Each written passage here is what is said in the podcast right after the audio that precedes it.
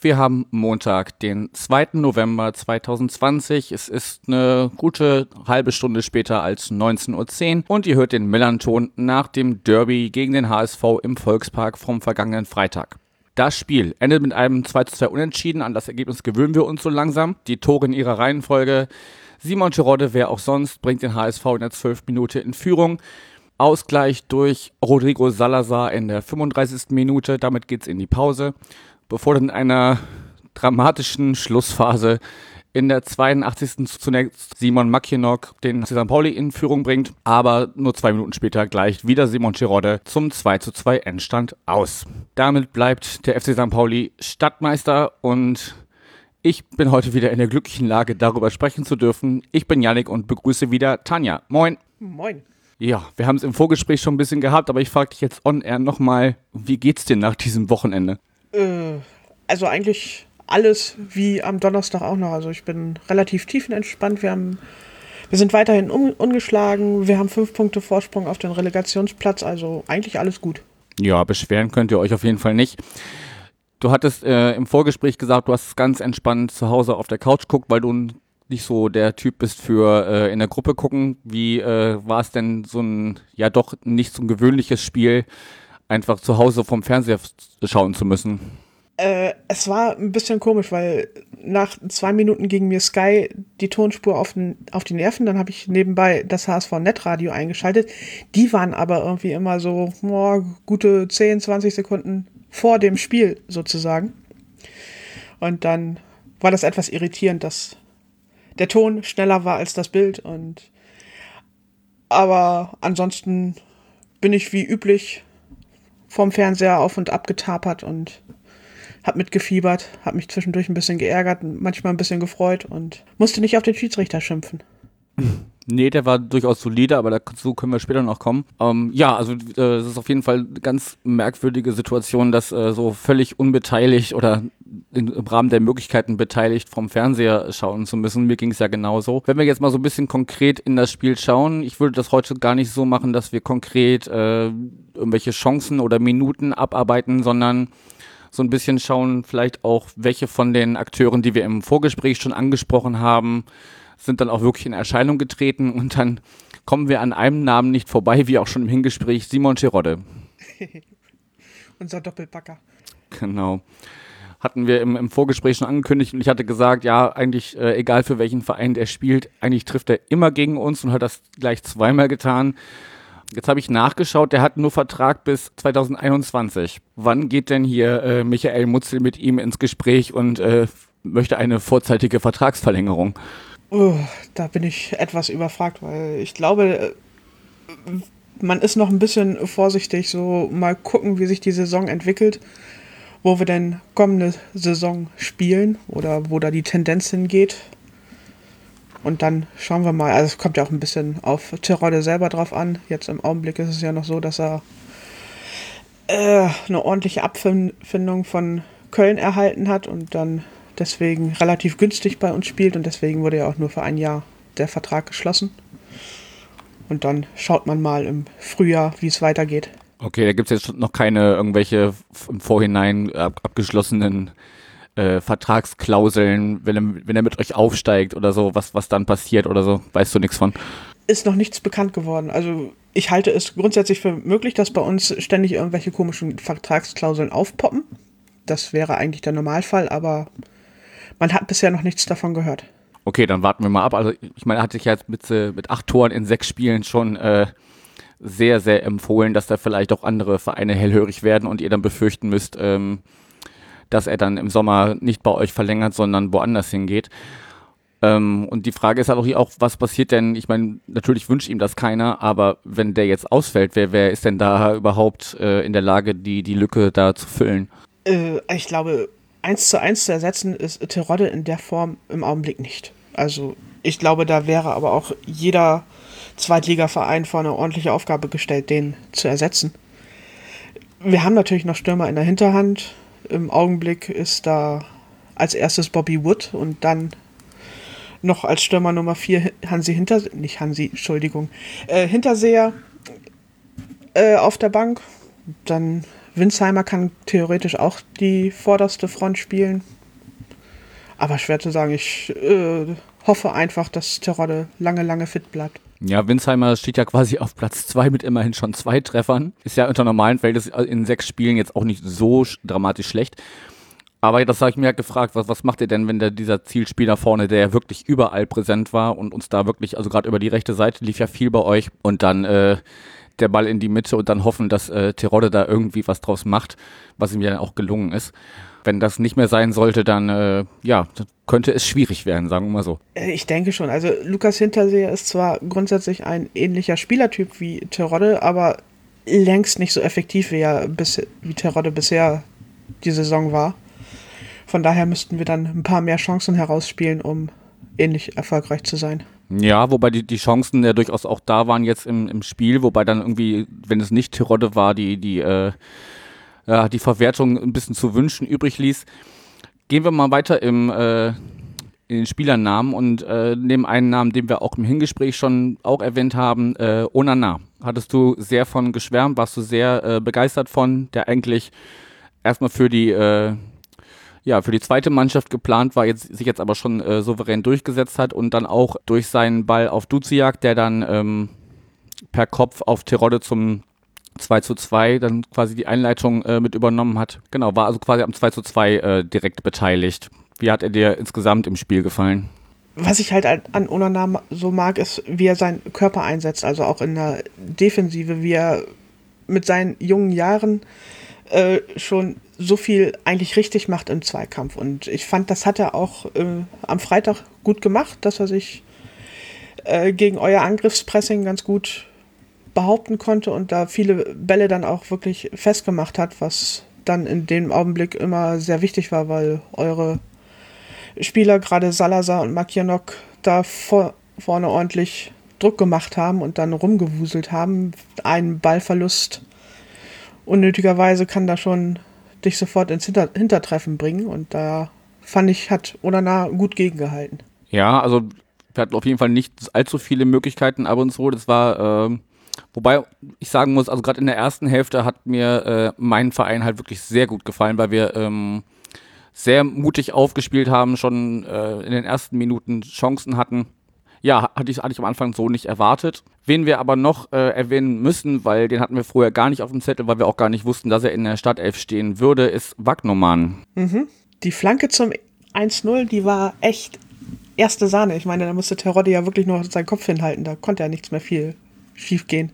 Ja, gut zugegebenermaßen, da muss ein Stürmer auch erstmal dann auch stehen, aber das ist ja Teroddes Qualität, genau da zu sein, wo der Ball dann äh, hinkommt, aber natürlich auch bevor er die Flanke schlägt, lässt er ja erstmal äh, unseren äh, links spielenden Ditgen wirklich stehen und äh, hat dann äh, wirklich die Möglichkeit, diese perfekt geschlagene Schlanke, äh, Flanke ähm, ähm, zu schlagen.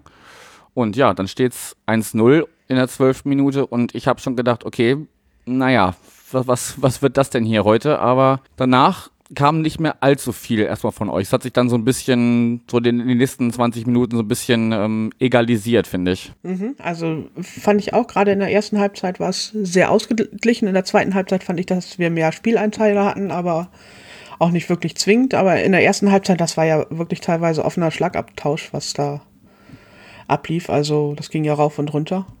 Habe ich auch so von euch nicht erwartet, dass ihr so offensiv dagegen haltet.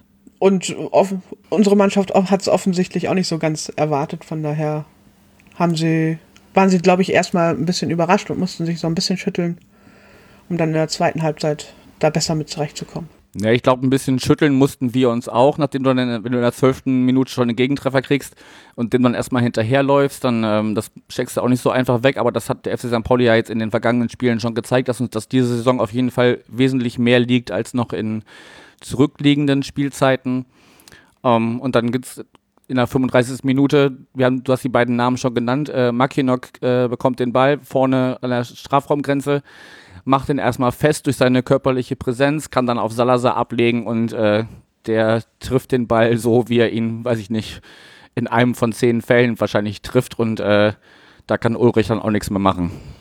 Nee, also der war, das war wirklich schönes Tor, also auch gut herausgespielt und dann der Schuss. Ja, entweder geht er ins Seitenaus oder der schlägt halt so ein und in dem Augenblick ist er so eingeschlagen. Ja.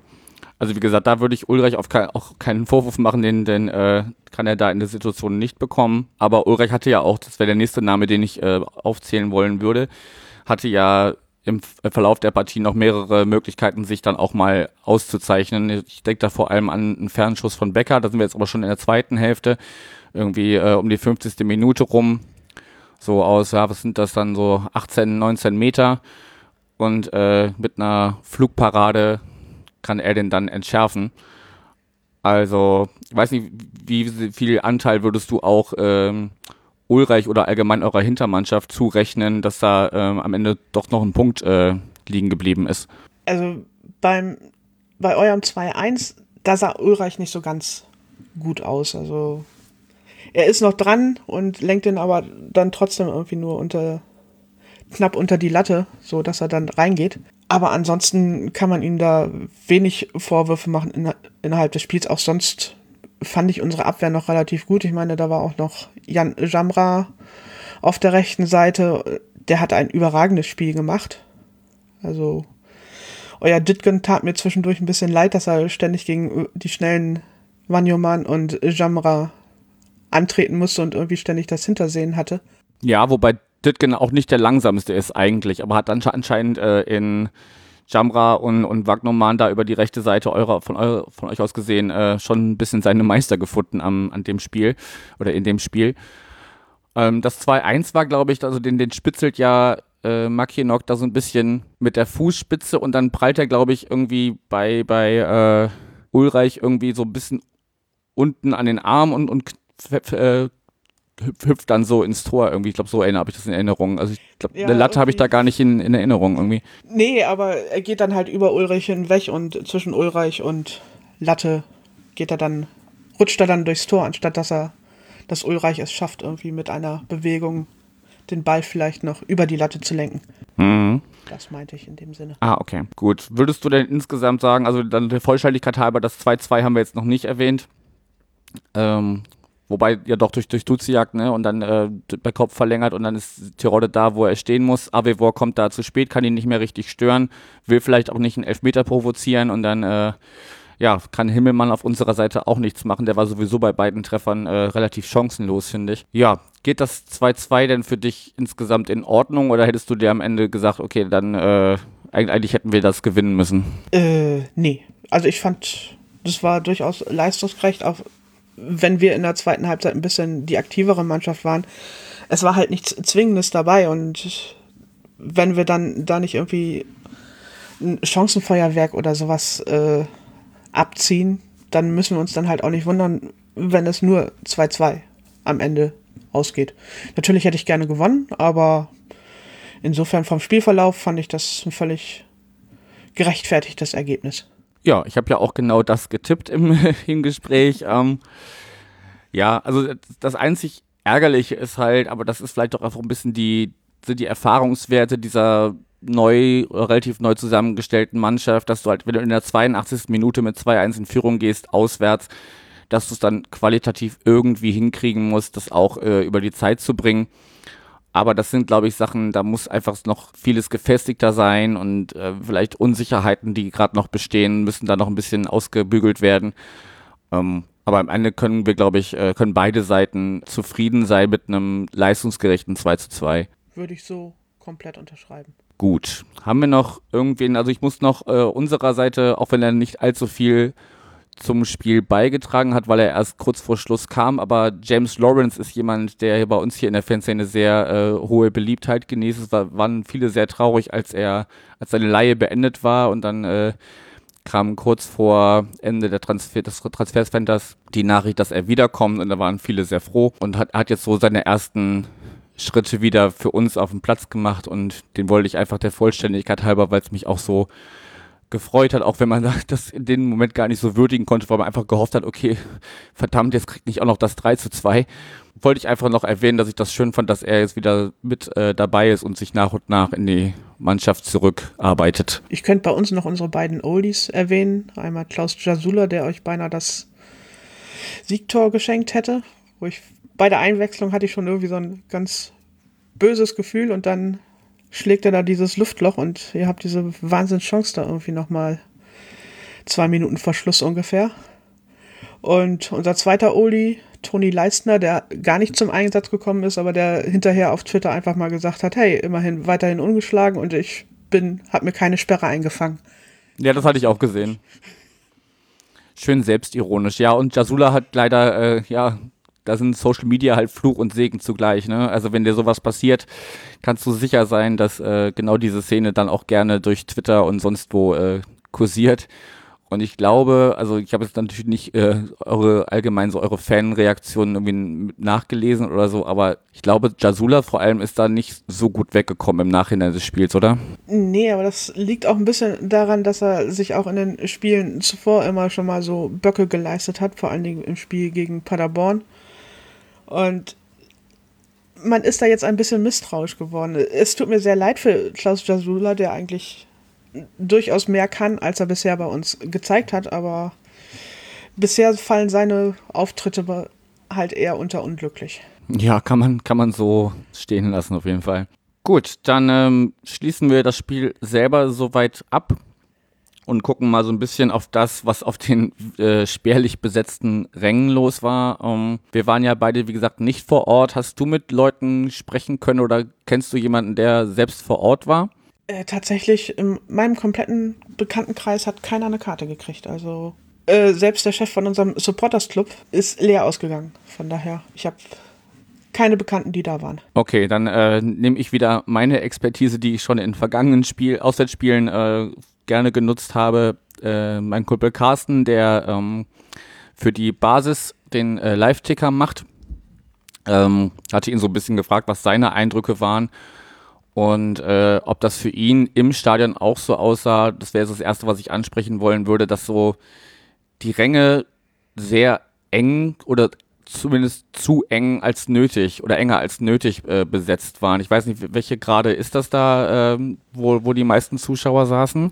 Mm, das war vor allen Dingen Westtribüne. Die Osttribüne war noch äh, für VIP, VIPs offen, aber ansonsten die Sitzplätze waren alle A-Rang Westtribüne. Ja, und da habe ich mich gefragt, also zumindest links sind noch zwei Sitzblöcke frei und der ganz rechts ist auch nur so ganz spärlich besetzt. Ähm, weiß nicht, hast du so ein bisschen Einblick in dieses äh, Konzept, wie, wie man da die, die Plätze besetzt. Also ja, wenn, wenn rangezoomt wurde, sah man, okay, ja, da sitzen zwei zusammen, die sind wahrscheinlich ein Haushalt, dann sind wieder zwei Plätze frei, da sitzen wieder welche. Aber wenn man nur tausend Leute reinlässt in so einem großen Stadion und ähm, habe ich mich gefragt, warum man dann den Platz nicht ähm, besser ausnutzt, den man zur Verfügung hat.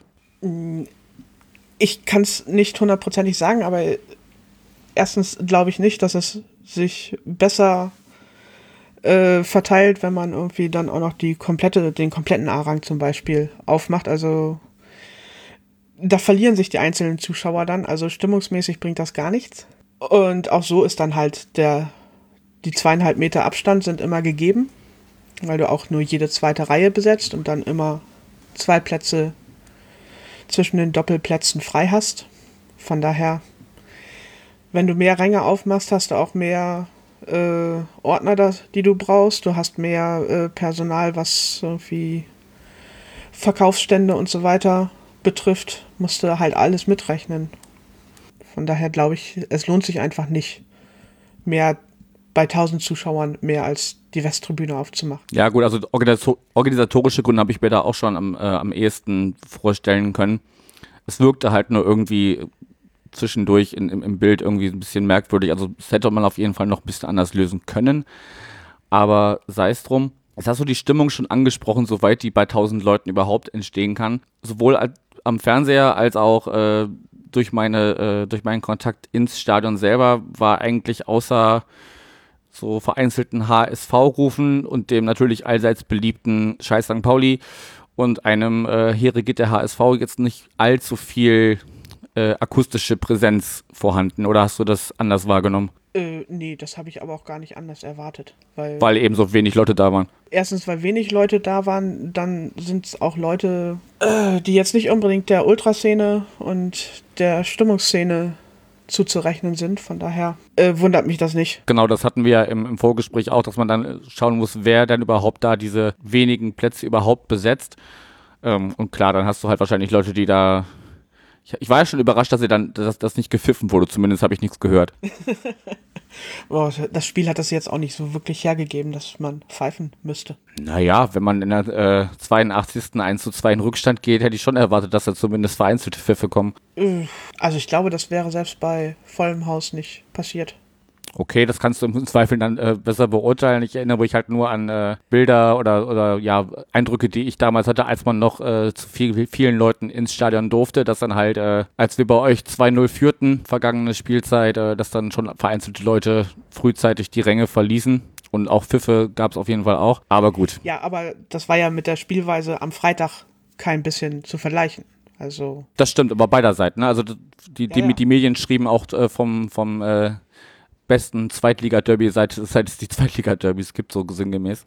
Nee, also spiel, spielerisch war es auf jeden Fall auf Augenhöhe und, und glaube ich, auch für neutrale Zuschauer gut anzusehen. das denke ich aus. Ich kann mich nicht überlege die ganze Zeit immer, wann ich das letzte Mal so ein gutes Derby, egal ob erste oder zweite Liga, gesehen habe. Also von beiden Seiten, dass es so rau- auf und ab ging und so wirklich dran erinnern kann ich mich an keins. Nee, also so, so schön das natürlich auch war, die, die letzten beiden Derbys zu gewinnen, das war natürlich dann immer nicht so, naja, das, das, Ergebnis spiegelte wahrscheinlich nicht unbedingt wieder, äh, wie- das Spiel gelaufen ist. Da haben wir einfach die, die Chance genutzt und ihr äh, habt euch da ein bisschen selbst im Weg gestanden.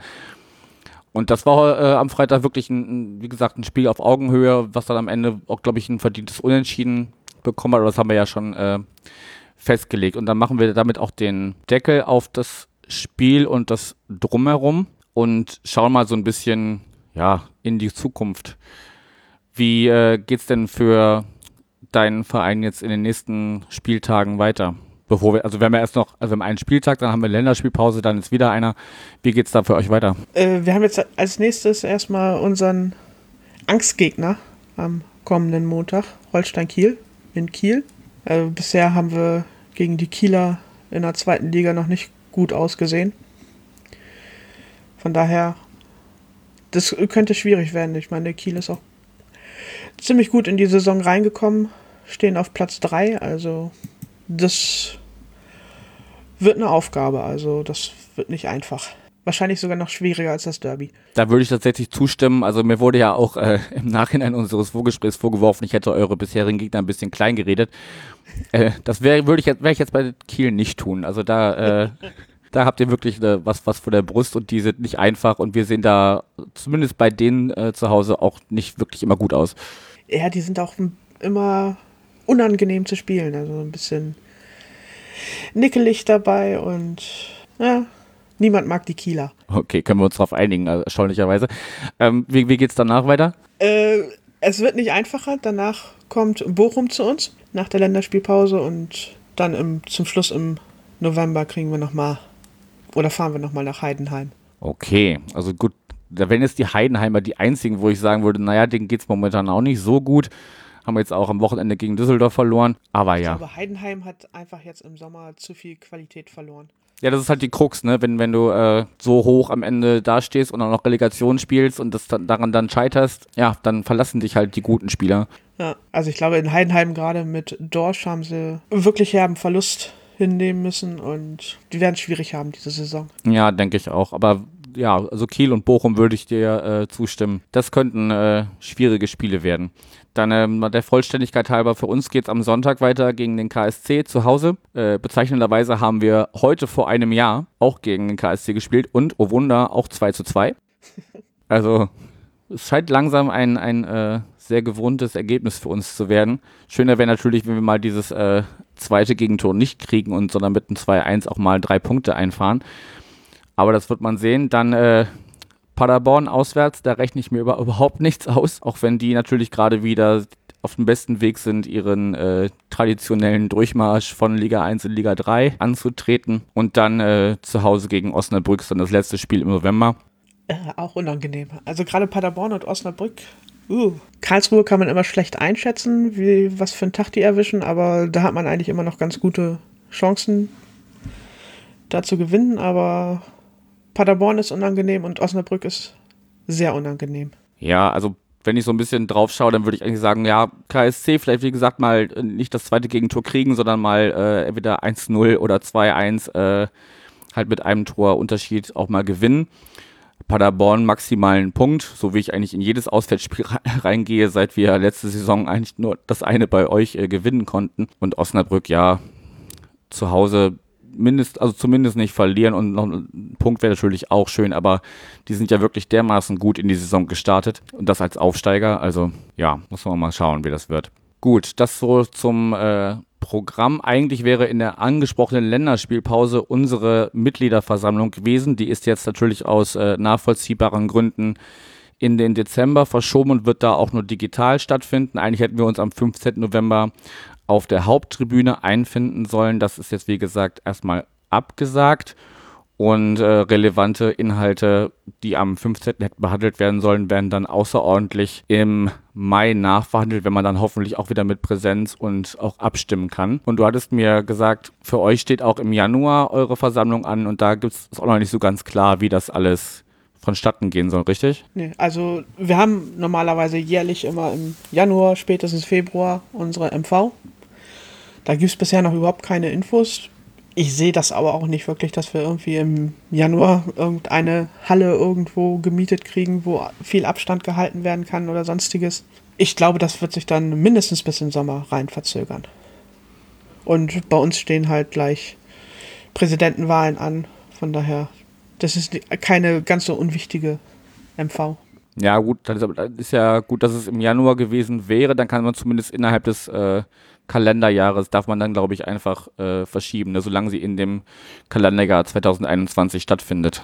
Äh, ich glaube, so feste, so fest ist das bei uns in der Satzung nicht festgeschrieben. Also nur das einmal im Jahr muss eine MV stattfinden, mehr nicht. Nee, das meinte ich ja. Ne? Also wenn, wenn, ja, ja. wenn Januar normalerweise Termin, Termin gewesen wäre, hast du ja theoretisch bis, bis Ende des Jahres Zeit, das irgendwann stattfinden zu lassen. Genau, also es muss jetzt dann auch nicht irgendwie spätestens, was weiß ich, 18 Monate nach der letzten MV muss die nächste stattgefunden haben. Das gibt es dann glücklicherweise nicht. Sonst gäbe es dann irgendwann ein Problem. Okay. Dann zum Abschluss, wir haben die 30-Minuten-Marke jetzt gerade schon angekratzt. Das ist ja mal so, dass äh, die Richtlinie, die wir uns so ein bisschen äh, vorgeschrieben haben hier, ohne das in Stein zu meißeln, aber dann äh, geben wir so ein bisschen versöhnliche letzte Worte, sage ich mal. Ähm, was glaubst du denn, wie wird die Saison für den HSV jetzt weiter äh, verlaufen und werdet ihr es am äh, Ende dieser Saison äh, im dritten Anlauf dann schaffen, aufzusteigen? Im Augenblick bin ich durchaus voller Hoffnung, dass wir es tatsächlich schaffen. Aber diese Hoffnung, die trügt sehr schnell. Deswegen wage ich es eigentlich noch gar nicht, das jetzt nach sechs Spieltagen schon zu sagen. Also ich meine, wir standen auch schon zur Halbserie auf Platz 1 und haben es trotzdem vermasselt. Von daher, ich warte die Rückrunde ab und dann gucken wir mal. Okay, also gesunde Skepsis auf deiner Seite. Meine Ansicht dazu ist, wir gewinnen noch das äh, zweite Derby oder spielen zumindest unentschieden, damit ihr dann äh, oder dann, damit wir Stadtmeister bleiben und ihr euch dann gerne in Liga 1 verabschieden dürft.